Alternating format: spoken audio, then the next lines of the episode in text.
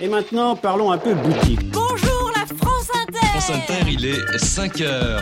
Allô Paris Vous êtes en studio là Oui, excusez-moi, j'étais aux toilettes. Très bien, on vous écoutera. Du coup, j'ai décidé à 8h55 que je vous montrerai mes seins. d'une guerre entre deux glands. Oh là là là là Il y a une ambiance de dissipation dans ce studio. Allô? N'est pourtant pas un crime de porter une pastèque.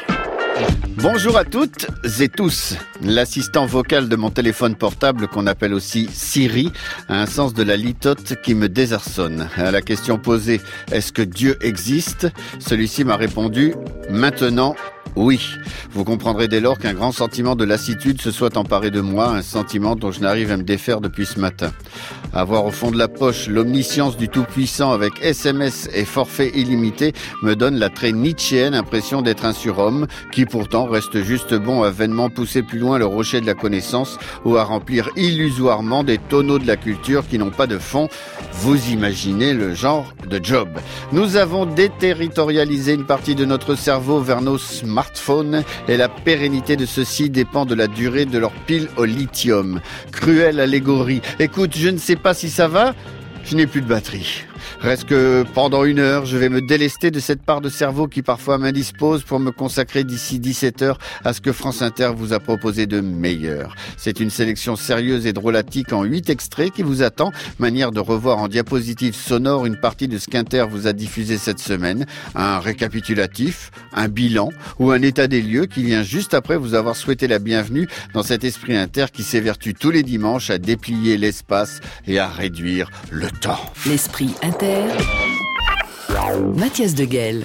Tous les samedis matins, Aurore Vincenti a décidé de s'occuper de notre corps. Elle part du bas et remonte ainsi de membre en membre jusqu'au sommet du crâne. Sa petite chronique judicieusement appelée dicosomatique est à écouter à 6h55 le samedi et maintenant dans l'esprit inter. Donc de quoi nous cause-t-elle? Eh ben du pied, bien sûr. Bah oui, le panard, l'arpion, le nougat, le pinceau, le pâturon, appelez-le comme vous voulez, mais surtout appelez-le cet obscur objet du désir. Car on aura beau taper du pied, il reste que la seule évocation de l'extrémité de nos jambes nous ramène forcément à l'homme politique Georges Tron.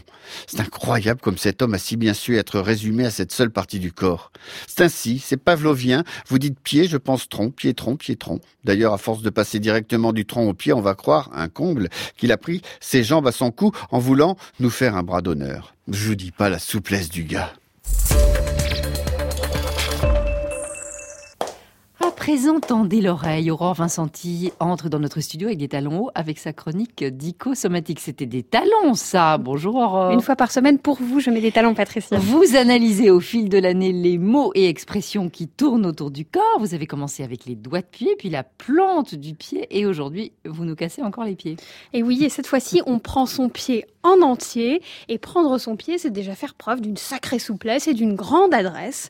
Or, communément, le pied, contrairement à la main, est souvent associé à la maladresse, à une certaine gaucherie. On met les pieds dans le plat, on dessine comme un pied. Bah oui, le problème du pied, c'est qu'il apparaît comme la partie la plus éloignée de la tête. Donc, en toute logique, plus on est loin du cerveau, plus on est bête. Oui. Et la- C'est logique, effectivement. Et la deuxième explication est que contrairement à la main, il n'est pas, ou plutôt il n'est plus préhensile. Préhensile, ça veut dire qu'il peut saisir, en fait. Voilà, il peut prendre la, la main et pourvu d'un pouce qui, opposé au doigt, fait office de pince. Donc la main peut prendre, elle est considérée comme intelligente, directement reliée au cerveau. Alors, au 19e siècle, en argot, un pied, c'est un imbécile. Pourtant, le pied nous sert à marcher, à courir, à sauter, à danser, et il me semble qu'on peut lui accorder une agilité certaine avec ses 26 os, ses 31 articulations et les 20 muscles qui lui sont propres. Il y a tout ça là-dedans. Eh oui. En médecine chinoise, on considère que tous les systèmes du corps, tous les organes, se retrouvent dans le pied et qu'on peut traiter un dysfonctionnement du foie, par exemple, à distance par des points qui se situent dans le pied. Au fond, pas si bête, le pied. Eh ben non, il ne doit pas être si bête puisqu'on fait des histoires entières autour de pieds. Prenez Cendrillon. Le prince a fait le serment d'épouser la jeune fille qui pourrait mettre cette pantoufle. Ah, tiens, tiens, il a dit ça. Youpi, cette fois nous le tenons le bougre. hein. Oh Quelle est cette histoire de pied suffisamment petit pour entrer dans une pantoufle de verre? Alors le verre V-A-I-R, qui est une fourrure d'écureuil, de petit gris même, et non le verre de Walt Disney qui se brise au moindre choc. Les contes de fées jouent avec les symboles. Or, il se trouve que dans bon nombre d'histoires, le pied est lié à l'érotisme. La psychanalyse vous parlerait de l'aspect phallique du pied qui pénètre la chaussure. Mais une femme qui a un pied phallique, c'est dangereux. Voilà pourquoi il faut le faire le plus petit possible, ce pied, pour pouvoir l'adorer, le fétichiser. C'est une forme de castration dans le jargon. Et c'est la coutume des pieds bandés en Chine hein, pendant dix siècles, hein, du 10e au 20e. Exactement. Et pour la femme, plus la chaussure sera petite, plus le pied sera désirable, alors que l'homme devra porter des bottes de sept lieues, des grosses bottes. Et pourtant, l'expression prendre son pied n'a à l'origine rien à voir avec la sexualité. Un pied, c'est une unité de mesure. On l'emploie encore en anglais a foot. Alors, à la toute fin du 19e, lorsqu'on prend son pied dans l'argot des voleurs, on prend sa portion du butin le dictionnaire historique du Robert. Vous penserez la prochaine fois, madame. Donc le Robert précise que l'expression est ensuite passée dans le jargon des prostituées et mm. prendre son pied est devenu prendre sa part de plaisir. Alors à l'origine, c'est une démarche assez égoïste. Dans les valseuses, les hommes prennent leur pied alors que le personnage joué par Miu Miu est complètement dépossédé de son plaisir. Excuse-nous, Marianne, j'en ai pas très fleur bleue, mais.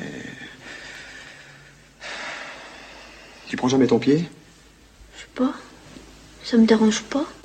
Alors s'il y a plaisir, il y a forcément des plaisirs. Ça me casse les pieds, c'est un peu mieux que ça me casse les couilles, mais c'est pas vraiment terrible non plus. Oh, enfin tout de même. Se laisser marcher sur les pieds, c'est se laisser complètement envahir jusqu'à perdre sa place, puisque quelqu'un l'occupe d'une façon un peu écrasante. Là, on se sent pris au piège, car le mot piège vient du mot pied et désigne le lien, l'entrave qui nous empêche de bouger. Il y a encore quantité de choses à dire sur le pied, d'autres expressions comme se lever du pied gauche ou ne pas se moucher du pied. Mais allez, vous irez chercher tout ça dans le dictionnaire, ça vous fera les pieds. Et quand on se fait du pied, Aurore, ça signifie quoi ce tenté sous la table? Bah oui, depuis tout à l'heure, vous me répondez pas. À la semaine prochaine. C'est une caresse. Allez, à la semaine prochaine. Jean-Paul Sartre prétendait que l'obtention des aveux est une lutte des consciences, et on veut bien le croire. Pourtant, elles sont obscures, les raisons qui poussent le criminel à avouer. Faut dire que de l'autre côté, du côté de la police, on use de stratagèmes qui rivalisent d'ingéniosité pour faire craquer la canaille. Ce que je vous propose, c'est de réécouter un extrait de l'émission que vous pouvez suivre tous les samedis à 13h30. C'est Secret d'info qui vous est proposé par Jacques Monin. La semaine dernière était notamment consacrée à cette fameuse obtention des aveux, et c'est la journaliste Julie Braffman, auteur de l'essai intitulé Vertige de l'aveu qui répondait à Jacques Monin. On réécoute cette rencontre qui n'avait rien de l'interrogatoire. Alors pour obtenir des aveux, il y a plusieurs façons. Il y a la méthode dure, on va en parler tout à l'heure, mais il y a aussi, et on le sait moins, la méthode douce. Guy Georges, tueur euh, en Syrie de l'Est parisien, 98, quand on l'a interrogé pour obtenir ses aveux, on a mis des bougies il y avait une musique de jazz en fond, donc on l'a mis dans, une, dans des dispositions psychologiques qui étaient plus à même de le faire avouer. Moi, les, les, les, policiers, les gendarmes que j'ai rencontrés m'ont tous parlé de la nécessité d'établir un lien de confiance avec la personne qu'ils interrogent. Mais l'idée, c'était de faire en sorte qu'ils ne se sentent pas comme l'ennemi public numéro un, qu'ils n'aient pas l'impression euh, d'une hostilité à son égard. Et donc, ils ont essayé de créer un cadre plus propice à des révélations. Alors ça se passe euh, beaucoup de garde à vue. La, scène des aveux survient euh, tard le soir, la nuit. Francis Holm, autre tueur en série, neuf meurtres à son actif, lui, il a avoué à la cantine de la gendarmerie devant une choucroute. Voilà, Francis Holm, il a pris en l'occurrence le, gendarme qui l'interrogeait complètement de court puisque la garde à vue avait commencé. Ils étaient en train de, faire une pause pour déjeuner. Euh, la cantine était bondée. Ils ont posé leur plateau euh, un petit peu à l'écart euh, de la salle. Et là, spontanément, en commençant à manger, Francis Hall m'a avoué un des meurtres qu'il avait commis, en l'occurrence celui d'Aline Pérez. Alors, vous nous racontez aussi comment on a évolué, j'allais dire, au, au fil des temps. Avant Saint-Louis, un accusé, s'il n'avouait pas, il devait prendre un fer brûlant et selon la manière dont il cicatrisait, on décidait qu'il était coupable ou innocent. Oui, voilà, là je suis remontée un petit peu dans le temps, euh, au temps de la, de la, torture et des ordalies, où on considérait qu'il y avait une part, euh, la part de Dieu qui décidait euh, si de, de, la culpabilité ou de, ou de l'innocence. Il y a pire, hein, euh, on, on, jetait, il y a une autre méthode, on, on, jetait la personne dans un lac ou dans une rivière. S'il réussissait à, à nager, c'est qu'il était coupable parce que ça voulait dire que l'eau ne voulait pas de lui. Par contre, s'il coulait, il était innocent. Enfin, s'il coule et qu'il était innocent, il risque de mourir aussi. Voilà, bon, la, la poussée d'Archimède n'était pas encore ouais. considérée comme une circonstance atténuante, mais, mais effectivement, c'était le cas. En fait, je suis suis remontée un petit peu aux, origines. Ce qui, m'intéressait, c'était de faire le lien avec comment, à travers l'assujettissement du corps, on essayait de faire dire le, vrai de, de l'âme, en quelque sorte. Enfin, vous évoquez quand même l'affaire Roman, Richard Roman, hein, qui, qui, était un marginal qui avait été accusé du meurtre d'une fillette de 7 ans en 88 à la mode du Caire. Et quand même, il est frappé par les gendarmes. Enfin, c'est ce qu'il dit. Il croit devenir fou et c'est pour ça qu'il va finir par craquer.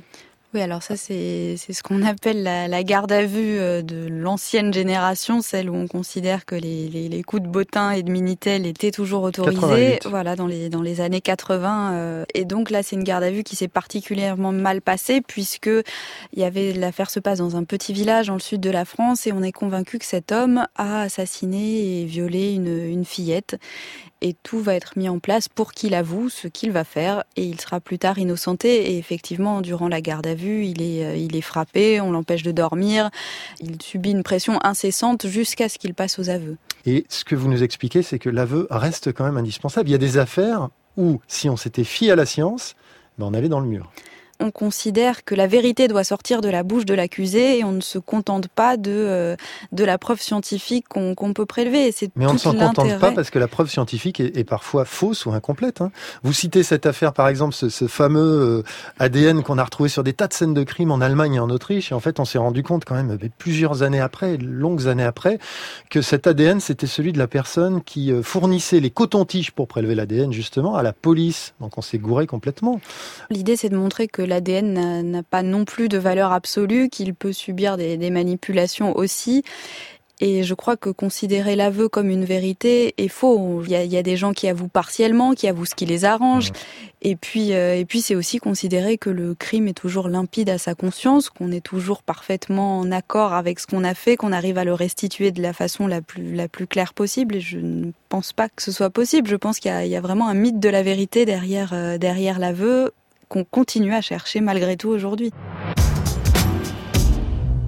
Les deux portes du Cinéma Club ou en version originale Two Doors Cinema Club ou encore les TDCC nous viennent d'Irlande du Nord et ce groupe au nom difficilement identifiable et ce n'est pas là la moindre de leur qualité est de retour avec un nouveau titre aux nombreux changements d'atmosphère. Voici donc les Two Doors Cinema Club avec How We Ready? À tout de suite sur Inter.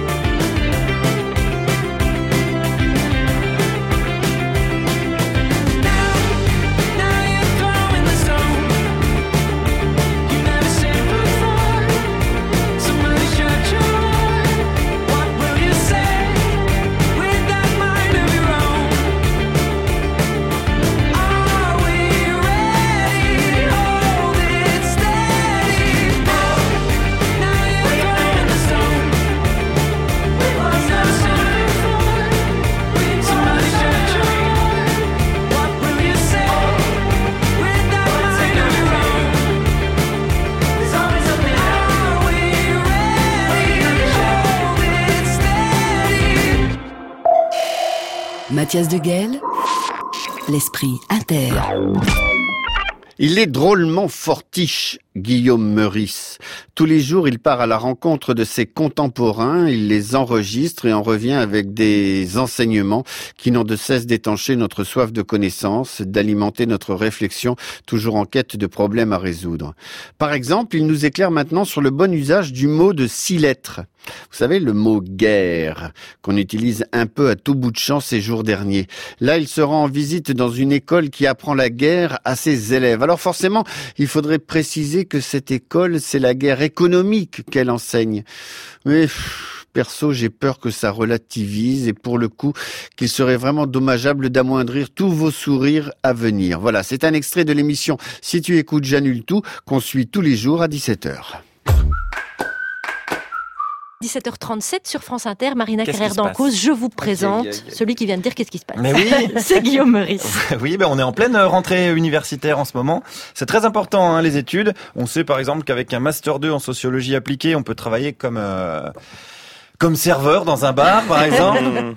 Euh, on sait aussi que des convergences sont possibles. Par exemple, on sait que cette année, l'ENA va proposer des formations en proctologie, hein, puisque quand on forme des trous du cul, il est important de savoir les soigner euh, également. Mais bon, moi, euh, pour cette rentrée universitaire, j'ai choisi une autre école, le GE, hein, la très décomplexée école de guerre économique. Ça existe, ça existe même depuis 20 ans. C'est à Paris et j'y suis allé ce matin à la rencontre des étudiants, enfin des, des, des guerriers, quoi, des, des soldats. Alors tout d'abord, combien coûte cette école? Je crois que ça doit être euh, de l'ordre de 13 000 euros. Ce qui doit être raisonnable. Oui, ça doit être très très raisonnable. Hein ça doit être raisonnable pour papa maman, parce que cet étudiant n'est même pas très très certain du prix. 13 000 boules donc pour envoyer son fiston à la guerre. Alors guerre économique hein, uniquement. Je vous rappelle qu'aucun riche n'est assez con pour envoyer son enfant à la vraie guerre. Hein, se faire déchiqueter les roubignoles en sautant sur une mine, c'est un privilège de pauvre. Hein, je tiens quand même à le préciser. Donc là, on parle de guerre économique. D'ailleurs, est-ce que le mot guerre est approprié? Le mot euh, guerre économique, je pense, est approprié. Et euh, Est-ce que vous êtes prêt au combat? Oui, oui, oui. Oui. Parce que là, vous êtes en tenue de combat, par exemple. Non, non, je suis en costard cravate. Non, non. Mais justement, c'est pas la tenue de combat de la guerre économique, ça?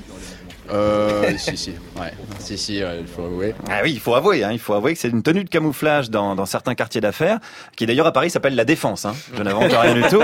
Euh, la cravate étant un très bel accessoire de mode également, hein, une sorte de flèche hein, qui indique euh, malicieusement euh, ce que celui qui la porte s'apprête à t'insérer bien profond. Mais trêve de considération érotico-économique. Pourquoi il était là, cet autre étudiant? Alors pour moi, c'est particulier parce que c'est mes intérêts personnels avant tout qui m'ont dirigé ici. Parce que les autres, ils font ça par altruisme? Pas du tout. Non, j'ai eu peur. J'ai eu peur à un moment donné. J'ai cru que c'était l'école de formation des petites sœurs des pauvres. On est rassurés, mais bon, n'allons pas trop vite. Hein. Oublions un petit peu les a priori. Il y a peut-être pas que des gens égoïstes hein, dans cette formation. J'ai discuté avec un étudiant qui lui venait de Genève et qui est quoi? Je suis moi-même de gauche, donc moi-même éthiquement parlant euh, et euh, sur le plan déontologique, euh, j'avais peur, euh, on va dire, de rentrer dans un monde de requins. Vous étiez à Genève et de gauche en même temps? Exactement, c'est possible. Figurez-vous que euh, le militantisme de gauche à Genève, c'est quelque chose euh, de très très euh, important. Euh, je vous dirais même qu'il y a beaucoup de marxistes, hein, si vous voulez tout savoir. Ah bah oui, là ça m'intéresse mon petit gars, les marxistes de Genève. Ça c'est passionnant, c'est comme les trotskistes de Monaco, ça c'est pareil. Hein, les staliniens du Texas, alors ça ça m'intéresse beaucoup. Est-ce que lui-même il est marxiste? Euh, je suis pas marxiste, mais je me, je me considère de gauche, ça c'est sûr.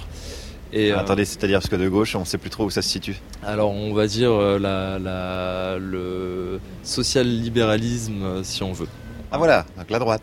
Non, pas vraiment la droite, on va, on va dire, euh, on va dire la, la, la gauche euh, pragmatique. Oui, la- donc la droite. Ouais, voilà, pas la gauche la, la droite. Bah, écoutez, si vous voulez. Non, non, non, mais c'est pas, c'est pas, moi qui veux, hein. Disons, disons que le social-libéralisme, c'est une belle idée, quand même. Ça veut dire, économiquement, c'est la loi du plus fort, mais si ça tourne mal pour le plus fort, c'est l'ensemble des citoyens qui réparent les dégâts, d'accord? Ah, c'est comme si DSK avait chopé la syphilis au Sofitel et qui portait plainte contre Nafissatou Diallo. Hein, c'est pas mal, c'est intéressant. C'est, une idée, comme ça, c'est, l'art de jongler avec les concepts. Et puisqu'on parle d'art, tiens, est-ce que cette école enseigne l'art? Il y a un art de la compétition, c'est certain. Il y a un art de la coopération aussi. Euh, Est-ce qu'il faudrait pas créer l'école de la paix économique? euh, la coopération est systématiquement meilleure quand on regarde les résultats de théorie des jeux. Il y a une réflexion à avoir, mais je pense qu'on est très très loin du monde réel si on part dans, ce, dans cette idée. Ça reste. Mais c'est dommage parce que vous venez de dire que la coopération était bénéfique. Donc c'est bon, mais il faut en convaincre les gens et euh, ils sont pas sûrs et ils manquent souvent de confiance en leurs voisins. Eh oui, puis c'est certain qu'en étudiant la guerre économique, ça va bien s'arranger cette histoire de confiance. C'est toujours plus facile d'avoir confiance en son voisin si on le considère comme son ennemi, hein, c'est bien connu. Alors concluons directement avec le chef de l'école, Christian Arbulot. Comment il la sent cette promo? Moi, je trouve qu'elle est, très diversifiée. Euh, Il y a des gens qui viennent de tous les horizons, euh, d'autres lieux qu'école de commerce ou autres. Il y a pas mal d'universitaires, ce serait très bien. Même si on n'a certainement pas beaucoup de fils ou de filles ouvriers. Enfin, il y a des gens quand même qui viennent de milieux très différents. Oui, c'est vrai, hein, que ce soit des riches, des bourgeois ou des nantis, euh, les milieux sont quand même assez euh, variés à l'EGE. Pas de fils d'ouvriers, hein, parce que vous l'avez compris, si la guerre économique fait rage dans le monde entier, dans tous les pays, les vaincus sont toujours les mêmes. Guillaume Meurice, merci Guillaume. Comment Comment est-elle devenue cet écrivain belge de langue française, comme elle se plaît elle-même à se définir? Peut-on imaginer une seconde que le corps et le visage d'Amélie Nothomb soient à ce point avantageux qu'ils rayonnent, qu'ils irradient? Par leur grâce leur finesse. Bref, qu'Amélie Nothomb, en plus d'être l'habile romancière qu'on connaît, soit également d'une beauté objectivement universelle. Rebref, qu'elle soit belle à tomber. Sa carrière en aurait-elle été affectée et de quelle façon l'aurait-on célébrée comme une déesse ou au contraire l'aurait-on récusée pour délit de sale gueule? À certains qui pensent que la beauté est une bénédiction, j'oppose un tendre bémol. La beauté, en plus de n'être que de passage, peut vite devenir un fardeau, tant elle est tributaire du regard de l'autre. Un peu comme euh, la laideur. Amélie Nothomb était l'invitée de Clara Dupont-Mono pour l'Amuse-Bouche, son émission littéraire mais pas que, qu'on écoute en amusant nos oreilles chaque samedi de 19h20 à 20h. France Inter, Clara Dupont-Mono, c'est l'amuse-bouche. Peu importe ce à quoi on ressemble physiquement, ce qui est très important, c'est la sensation qu'on a de soi. Vous êtes très aimable de me trouver regardable, mais j'ai eu pendant de très longues années de ma vie, bien avant de connaître mon mari Frédéric Becbédé, j'ai vécu de très longues années de ma vie votre en, en- mari en- en étant persuadée d'être une abomination de la nature. C'était mon adolescence. J'ai eu une adolescence très longue et très ingrate. Quand j'ai rencontré ma grand-mère pour la première fois, j'avais 17 ans et ma grand-mère m'a dit, eh bien, ma petite, j'espère que tu es intelligente parce que tu es tellement laide. Donc, peu importe la réalité. La réalité, je ne la connaissais pas. Je me vivais comme une monstruosité de la nature et je n'avais pas de démenti. Ça a duré longtemps. Donc, une partie de moi demeure persuadée que c'est vrai. Et je me souviens qu'à l'époque, alors que je ne devais pas avoir une tronche tellement différente de maintenant. Non, je vous confirme. oui. Euh, euh, à l'époque, quand je me regardais dans le miroir, je voyais vraiment un monstre. Donc, euh, j'avais peut-être perdu le contact avec la réalité, mais c'était ma réalité. Et ce que je disais tout à l'heure de, de- de la fragmentation de la laideur, je me voyais comme ça. Je me voyais fragmentée. C'était une mosaïque. Mais si vos parents avaient posé sur vous un regard aussi bienveillant finalement que Enid et, et Honora, est-ce que ça aurait changé des choses? Je ne sais pas, parce que mes parents m'aimaient beaucoup, mais visiblement n'étaient pas persuadés que j'étais regardable. Quand je demandais à, à mon père à quoi est-ce que je ressemble physiquement, j'avais 15 ans, il me disait Tu ressembles à Marguerite Yourcenar âgée. Et quand je disais Maman, est-ce que tu me trouves belle? Elle me répondait Tu es touchante, ma chérie. Donc ces, deux réponses, qui étaient certainement faites avec beaucoup de bienveillance, m'enfonçaient au contraire dans mon complexe. Et vous avez réussi à ne pas leur en vouloir? Oui, parce que, au fond, ça m'a permis d'aller très loin. Bon, ça, ça a failli avoir des conséquences tragiques. hein. J'aurais pu euh, entrer dans des ordres pervers ou, ou devenir terroriste, mais finalement, je suis simplement devenu un écrivain belge d'expression française. En matière de, de signes extérieurs de réussite sociale, c'est pas mal. À l'adolescence, justement, Déodat, lui, il trouve le moyen d'être quand même, euh, alors pour le coup, encore plus laid, c'est qu'il va devenir bossu. Oui. Bon, alors en tout cas, le médecin, donc lui, lui colle un corset. Oui. Et au début, ça le gêne, Déodat, il est très malheureux. Et ensuite, il s'en accommode. Oui. Et du coup, on se dit, est-ce que être très très laid, c'est finalement s'accommoder des contraintes, devoir s'en accommoder tout le temps? C'est- oui, c'est-à-dire que c'est une contrainte bien supérieure, bien plus difficile que celle que subissent n'importe quelle personne, mais une contrainte plus dure entraîne une hyperadaptation qui fait que finalement on, peut obtenir des gens socialement très à l'aise. C'est le cas de mon Déodat qui devient un très grand séducteur. Il y a eu plus d'un exemple d'un homme franchement laid devenu séducteur de très belles femmes. Voyez Gainsbourg qui a eu les plus belles femmes de son époque. Et comment est-ce que vous expliquez que vous ayez attendu finalement ces années-là pour écrire quelque chose qui est si proche de vous? Parce qu'il faut beaucoup, beaucoup de temps pour parler vraiment de soi. Il y a eu beaucoup de personnages dans mes livres qui s'appelaient Amélie Nothomb, mais vous vous doutez bien que elle est finalement beaucoup moins proche de moi, celle-là. Elle était beaucoup plus planquée. C'est ça, que Déodat. Déodat est ma vérité, bien sûr. Comme quoi, l'inspiration peut venir d'endroits plutôt déroutants et donner au bout du compte une chanson d'automne très réussie. Julien Doré chante Le Lac, une chanson qui fait partie de son dernier album intitulé Et. Enfin, Esperluette serait plus juste, ou encore Logo France Télécom. Qu'importe. Le Lac est depuis trois semaines un titre fort de la playlist de France Inter. On écoute Monsieur Doré.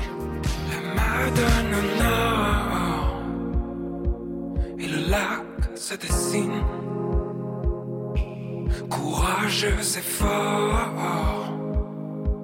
où rien ne respire.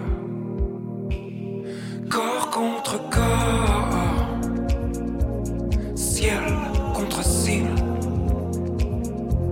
La forêt se tord, l'horizon soupire.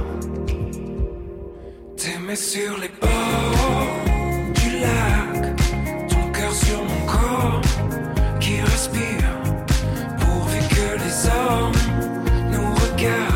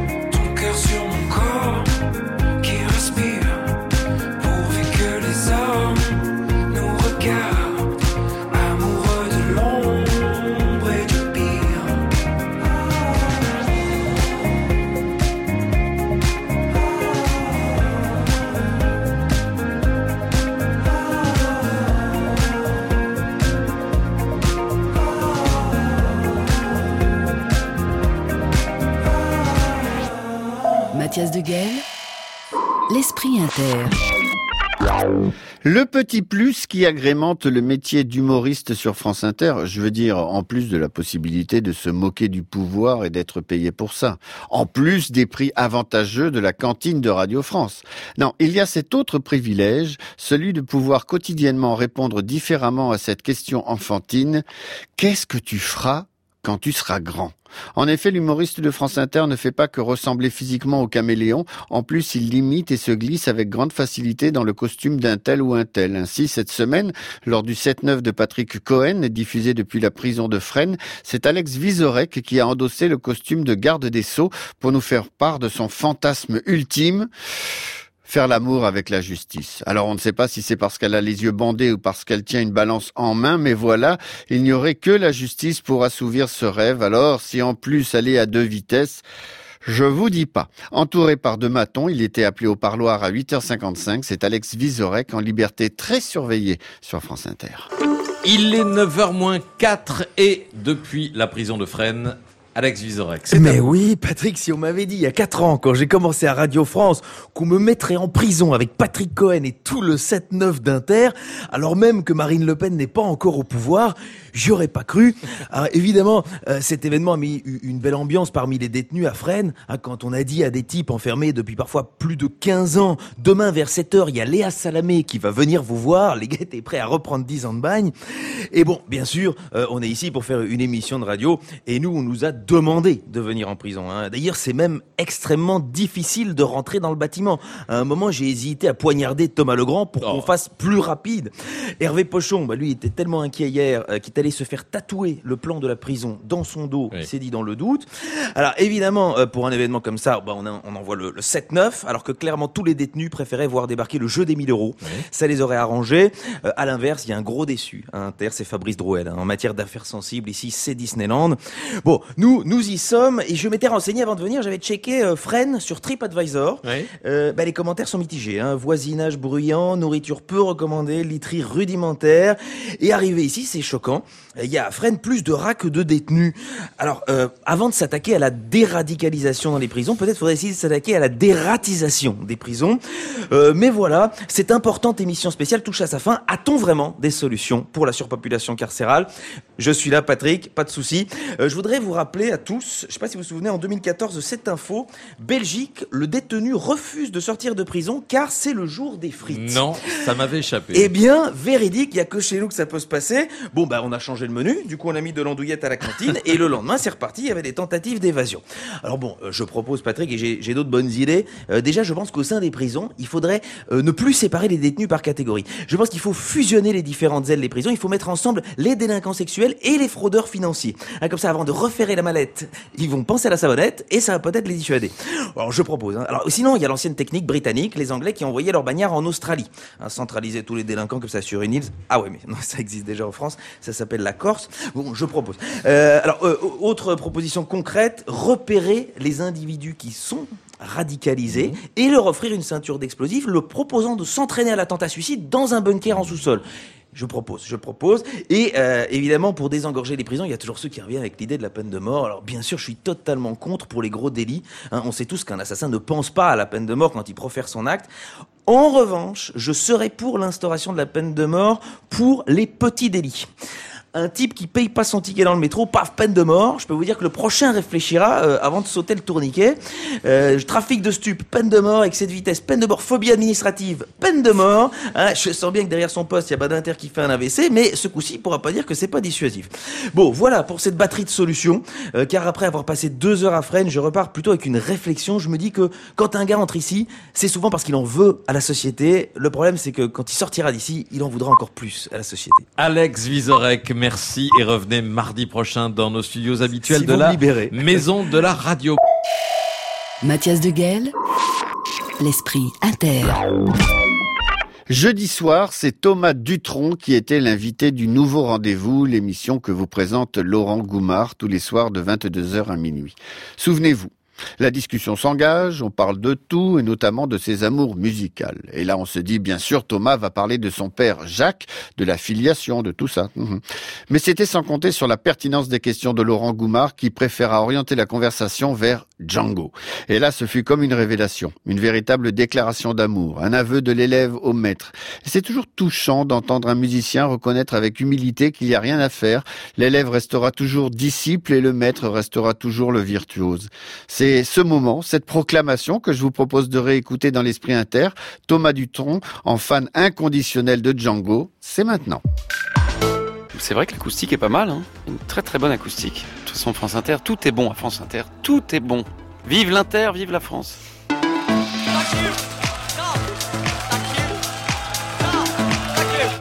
Alors Thomas, vous avez une- quelque chose à nous dire Vous aimeriez bien qu'on Pas participe à ça spécialement. Ah bon Ah mais dis donc J'adore. Je vais vous laisser en fait. Vous êtes là dans le nouveau rendez-vous vous, vous restez là Vous allez rechanter Elle mais essaye de s'enfuir. On aime bien votre fut. Euh, Est-ce que vous pouvez... On enchaîne Ah, j'adore les lunettes noires. Ça donne un côté porno-star des années 70. C'est vrai, sont un peu comme. Chacun, chacun son fantasme. hein. Ouais, ouais, c'est vraiment, ça c'est fait, voilà, ça c'est dit. Ça Tout le monde a des lunettes, mais c'est De vrai ça manière fait subliminale, m'a les complètement, m'a complètement influencé.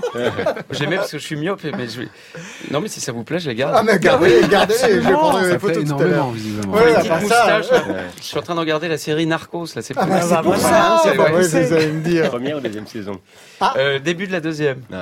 Et alors, vous préférez laquelle, Mathieu Delaporte? J'ai adoré la première, mais la deuxième est pas mal. Oh non, on va pas parler de série bordel Pardon. encore ce Non, soir. On va parler de musique.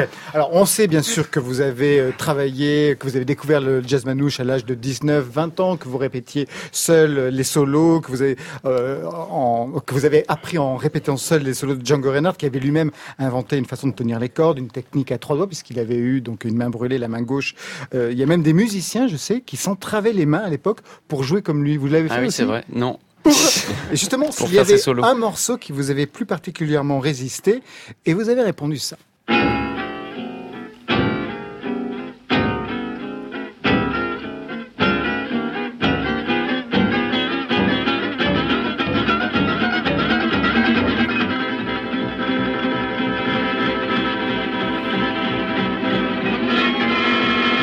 Ah, ça, c'est. Oui. Thomas Lutron, Le ouais. poignet, là, ça. Ouais, ça y va, là, ça, ça roule. Et ce qui est bien, c'est quand l'accompagnement commence, là, j'entends plus rien, attends. Ah, je veux. Voilà. Super. Là encore, c'est l'intro, mais déjà. Puis ça paraît toujours simple, hein, avec Ah lui non, et tout, enfin, pareil. enfin, oui, Enfin, non, mais je veux dire, c'est naturel, on se dit, bon. Mais en fait, quand on regarde de près, c'est un... vraiment. Et là, ça y a les basses, ting, tong, tong, tong, tong. Il y a un accord partant, quoi. Tong, ting, ting, tong, tong, ting, tung. Ça, c'est... Et alors après, le solo, je vous dis pas, ça va très vite. Ça paraît pas vite, c'est ça le truc, c'est que ça paraît jamais vite, mais ça va très vite. C'est...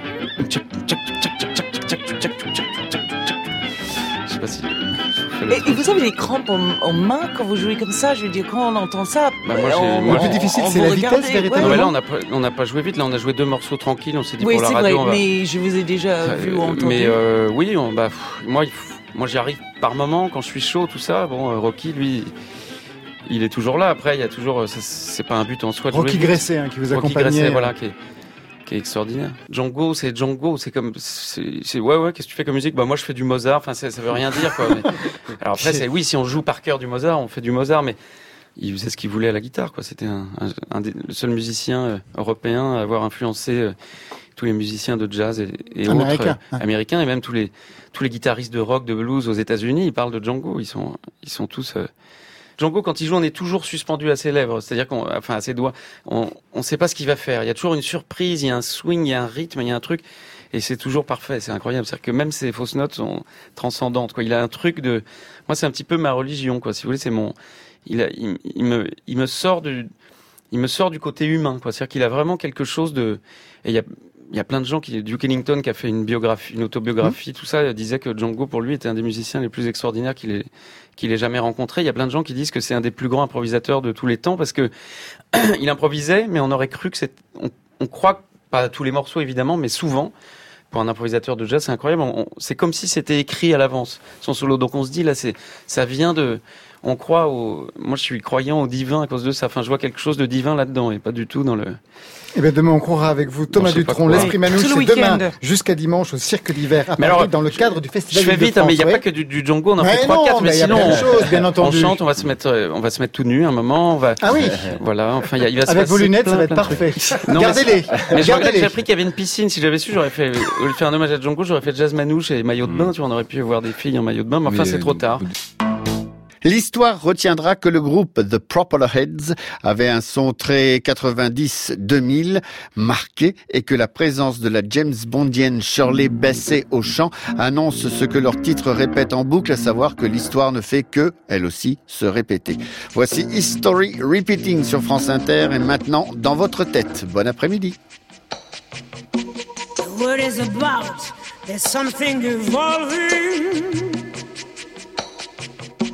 Whatever may come, the world keeps revolving. They say the next big thing is here, that the revolution's near. But to me it seems quite clear that it's all just a little bit of history repeating.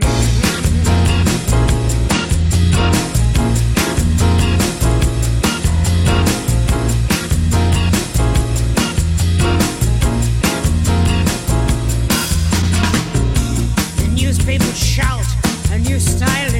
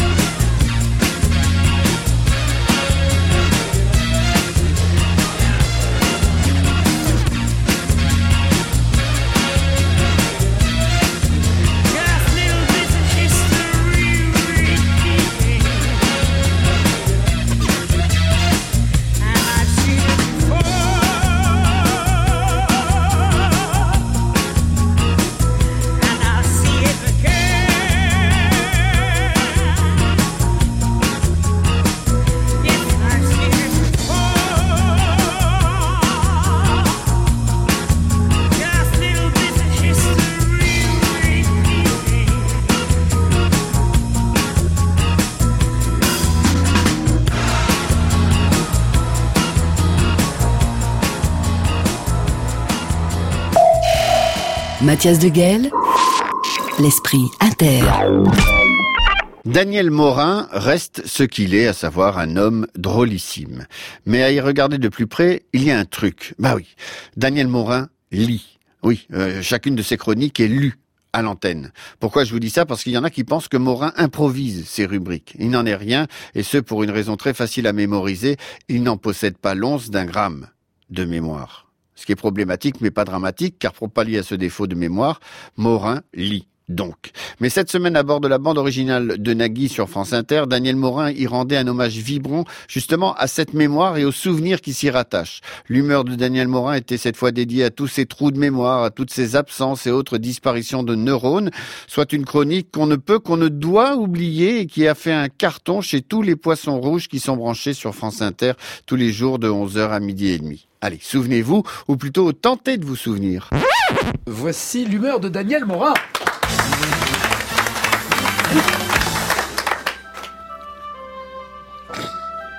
Aujourd'hui, 21 septembre, c'est la journée mondiale de la maladie d'Alzheimer. Bah Alors à tous ceux qui souffrent de cette maladie, je voulais dire bon courage, on est avec vous.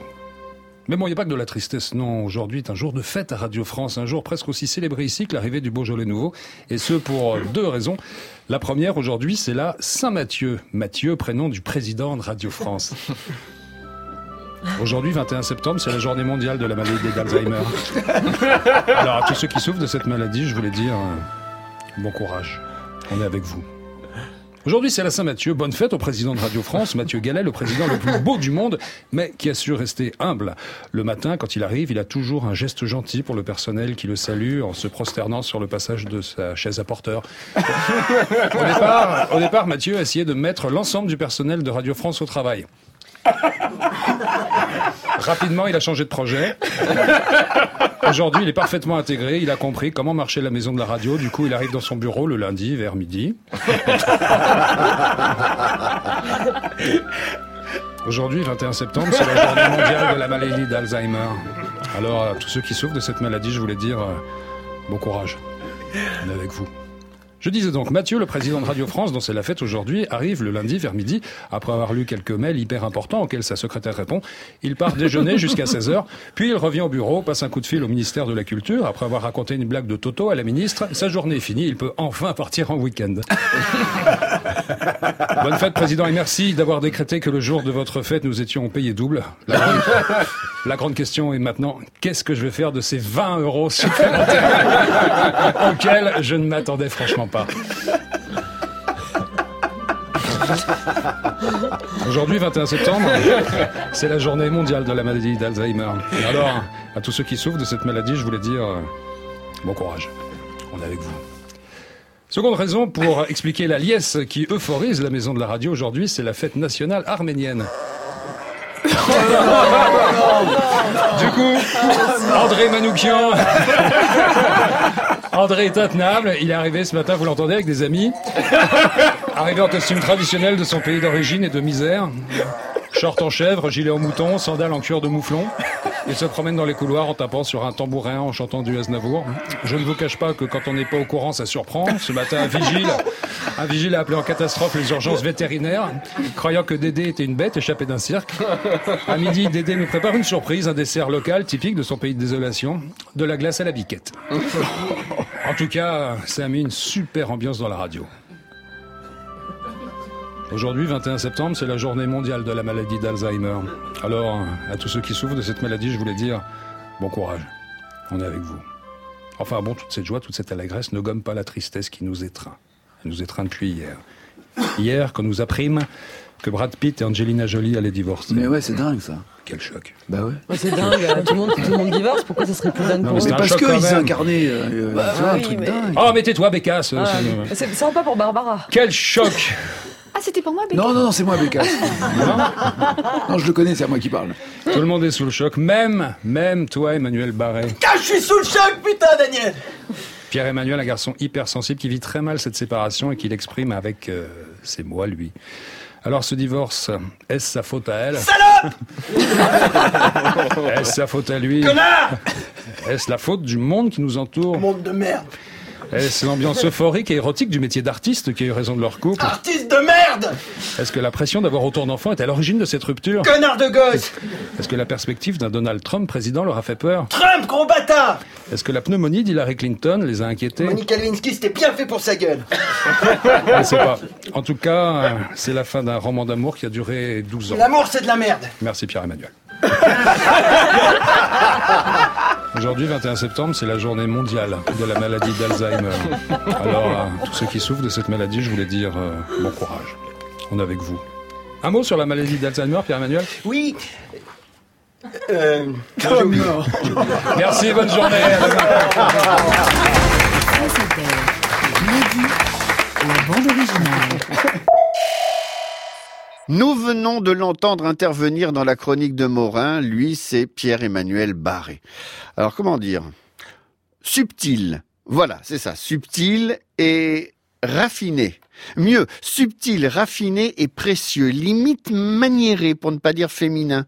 Si par analogie on devait comparer le corps de Pierre-Emmanuel Barré à une matière comestible, nul doute là-dessus, il s'agirait du sucre. Il se désintègre sous l'action de l'eau, fond sous le feu, mais reste l'ingrédient délicat qui adoucit, apaise et atténue l'amertume. S'il était un végétal, là encore c'est facile, il serait un pétale de rose, un chaton comme animal, la rosée plutôt que l'orage, le coton plutôt que le crin, bref, c'est la diplomatie faite homme que je vous propose de réécouter pour clore ce 38e numéro de l'Esprit Inter. Pierre-Emmanuel Barré était dans la bande originale et moi, pendant ce temps, je vais me faire violence et coiffer un poney. Voir si je suis très en colère, je vais effeuiller une marguerite. Et toc Voici l'humeur de Pierre-Emmanuel Barré. Aïe, aïe, aïe, aïe, aïe, Qu'est-ce qu'il y a Qu'est-ce qu'il y a Qu'est-ce qu'il J'ai y a une devinette, j'ai une devinette, Nagui. Est-ce Voilà. que tu connais la différence entre un ongle de pied et un bœuf bourguignon eh ben, je viendrai pas bouffer chez toi.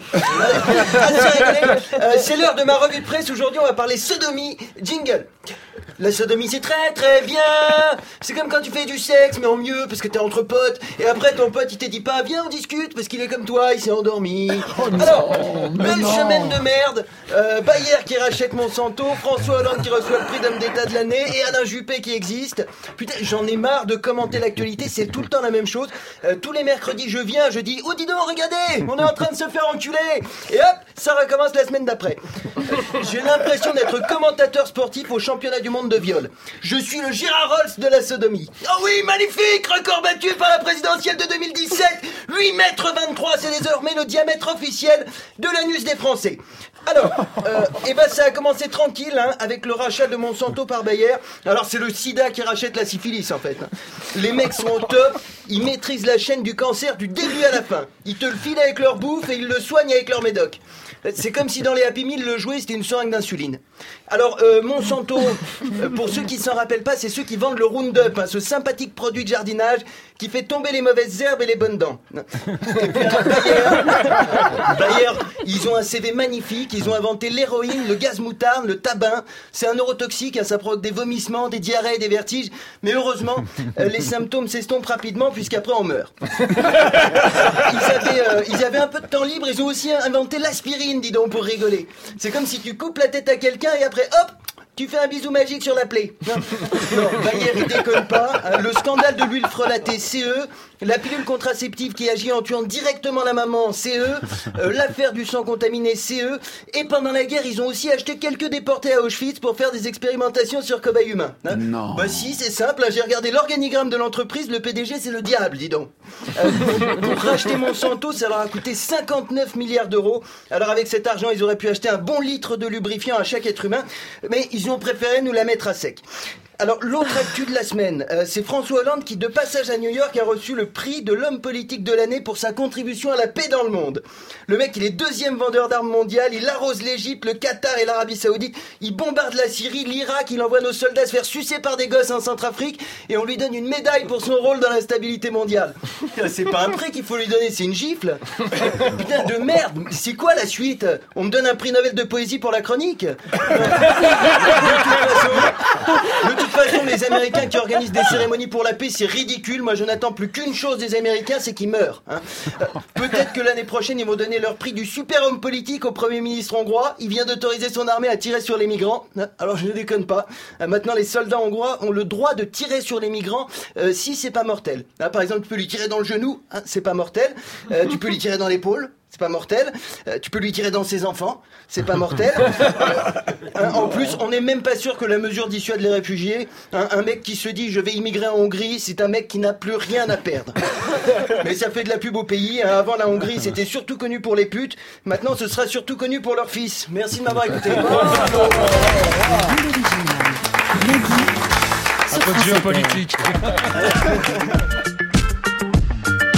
Un peu de géopolitique. IT Arte Missa Est. Si cette émission avait été le tableau d'un maître impressionniste, on pourrait dès lors dire qu'elle a été peinte par petites touches colorées par Marie-Annick Rimbaud, qu'il a été verni et patiné par Christine Kern, musicalement vendu aux enchères par Jean-Michel Montu et déposé dans son coffre-fort par Vincent Godard cet après-midi. Les renseignements et tous les ingrédients de l'Esprit Inter sont à retrouver sur la page web de l'émission via franceinter.fr. Après le flash, Dorothée Barba vous invite à suivre son émission futuriste intitulée Demain la veille. Elle va traiter de l'année 2047 et de notre façon de faire du shopping dans 31 ans. Mouette rieuse ou merle moqueur, je vous souhaite un dimanche après-midi gazouillant. Je vous donne rendez-vous dimanche pro à 16h. Bye bye.